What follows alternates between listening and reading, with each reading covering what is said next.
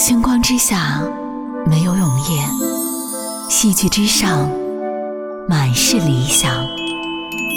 星光剧社，您身边的好剧推荐官。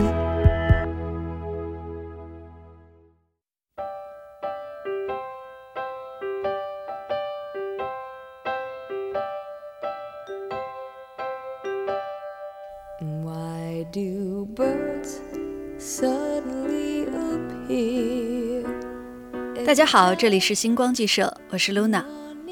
演艺圈永远不乏闪闪发光的人类，有的人年少成名，往后不过尔尔；有人起初寂寂无名，却始终在走上坡路。如果把目光聚焦于台湾的演艺圈，那么大器晚成的谢盈萱可以说是后者的代表。近年来啊，她的表现亮眼，在金钟奖颁奖典礼中，凭借着两部作品获得了双提名，并最终摘得了最佳女主角的桂冠。也在前不久的金马奖颁奖典礼上，一个人扛起了主持的大旗，演绎从角色到生活再到舞台的蜕变。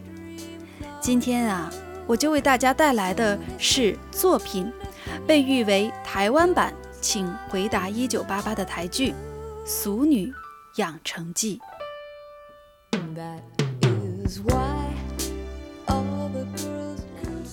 谢盈萱在这部剧中饰演女主角陈嘉玲，一个三十九岁奋斗在台北的四无女生，无房、无车、无老公、无小孩，整部剧双线并进。以三十九岁的陈嘉玲和童年的小嘉玲两个视角，记述了她在人生不同阶段的生活札记。看似颇为跳脱的剧情背后，埋伏着不少暗线。他们向观众揭示了以嘉玲为代表的俗女们成长的轨迹。就让我们跟着影片来看一看，女孩们是如何野蛮生长的。逐渐成为了和儿时想象中完全不一样的大人。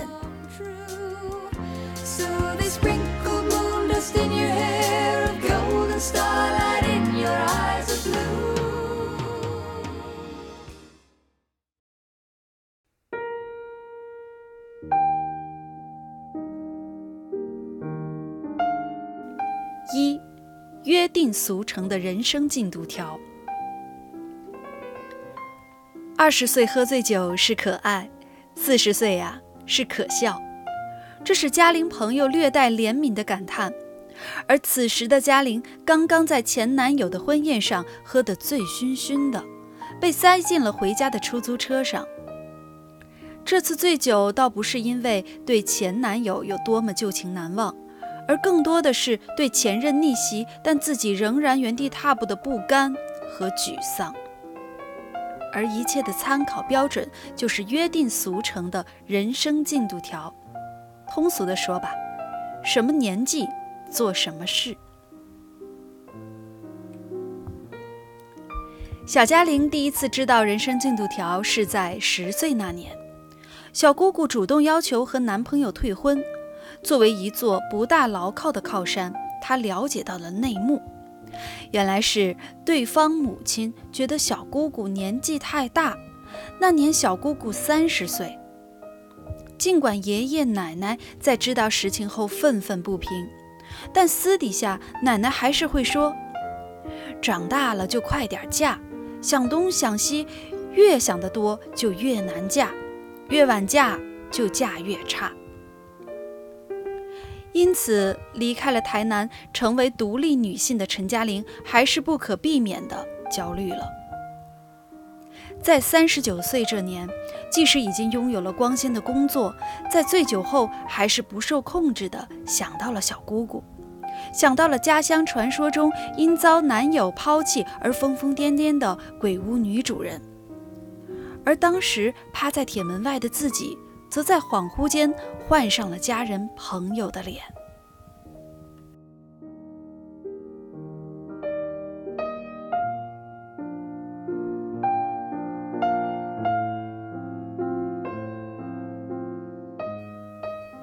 二，被隐藏的两性教育。摆脱焦虑最好的方法就是行动。于是，在醉酒当晚，嘉玲向男友求了婚，那个被他称作睡在一张床上的室友。然而，人生的进度可以赶上，荷尔蒙的分泌却不能控制。嘉玲在工作中结识了颇具魅力的 Mark，险些越轨，但是理性还是占据上风。事过无痕，嘉玲却选择将这件事告诉了男友，诚实的令人害怕。这份对爱情的谨慎和诚实，或许源于小嘉玲的恐惧吧。儿时，小嘉玲和朋友曾帮家乡的一对小情侣传递情书，阴差阳错。情书传遍乡村，邻居姐姐遭到了父母的毒打，极其羞辱。随后，奶奶把贞操比作世家，用力捏碎的那一刻，使得小嘉玲的内心受到了双重冲击。影片中一家人对电视中亲密戏份左顾右而言他，妈妈在嘉玲和男同学独处时打开的门。村里人肆无忌惮传阅的情书，这些场景是不是似曾相识呢？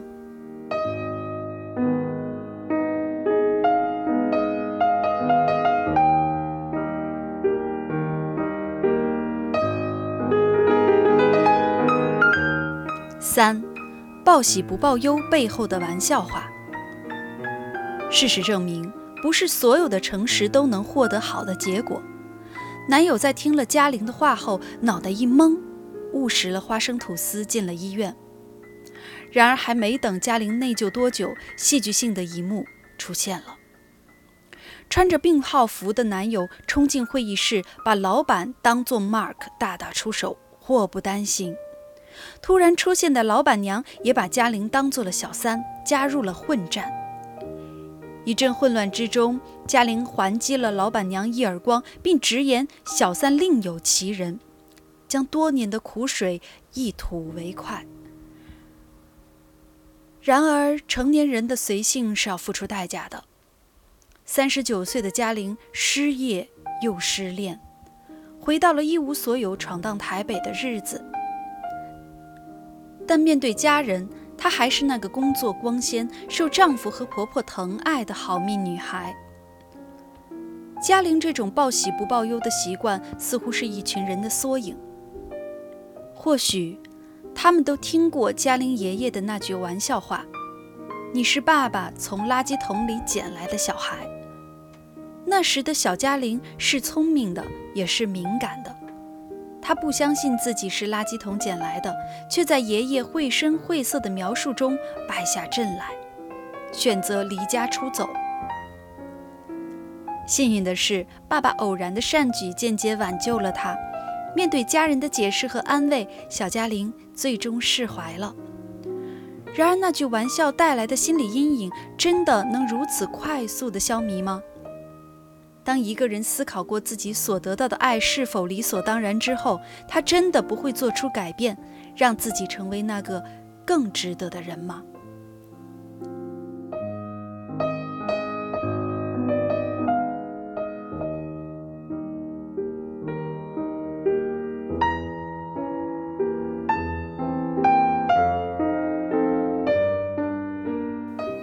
四，达不成的期待。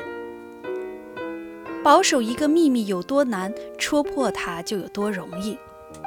当嘉玲还在费心编织爱情事业双丰收的美好形象时，前男友寄来了一封结婚请柬，将一切彻底揭穿。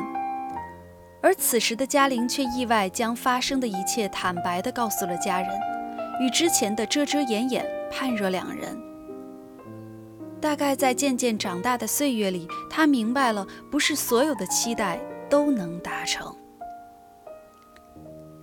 小嘉玲的童年时光也不始终是快乐恣意的。和很多小朋友一样，她曾经有过共同的烦恼——兴趣班。那时，妈妈曾在望女成凤的美好愿景下带小嘉玲去学钢琴，希望培养她的淑女气质。然而，看似和蔼的老师却有着格外严格的教育理念，转眼间磨灭了小嘉玲对钢琴的兴趣。而更令人意外的是，主张放养教育的爸爸，在老师一句轻飘飘的“他很有天赋”，也打起了鸡血，甚至有过之而无不及。最终，竟是一贯强势的妈妈率先放开了手，同意他不学钢琴。颇为搞笑的是，当一家人去向老师退课的时候，看见老师对另一个学生同样说出了“他很有天赋”，原来不过是话术罢了。回程的路上，一家人如释重负，久违地吃了一顿大餐。看着父母的脸，小嘉玲或许也发现了，没有达成的期待远没有那么重要。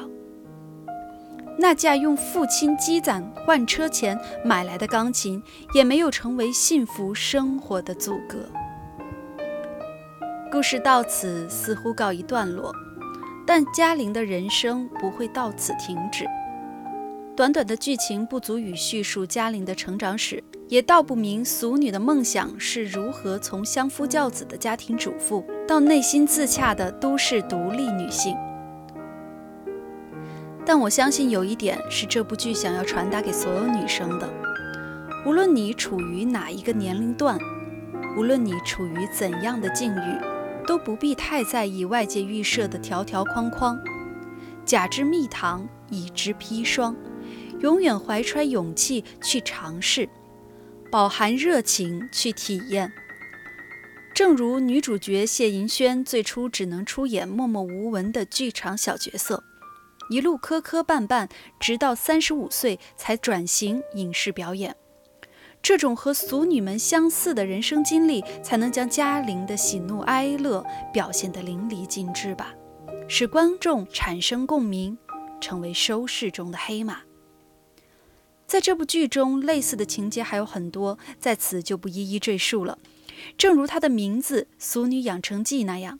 它不仅记录了女主角如何逐渐成长为平平无奇的女生，更深刻地揭露了背后的教育问题、亲子关系以及社会现象。如果你有时间，不妨抽空看看吧。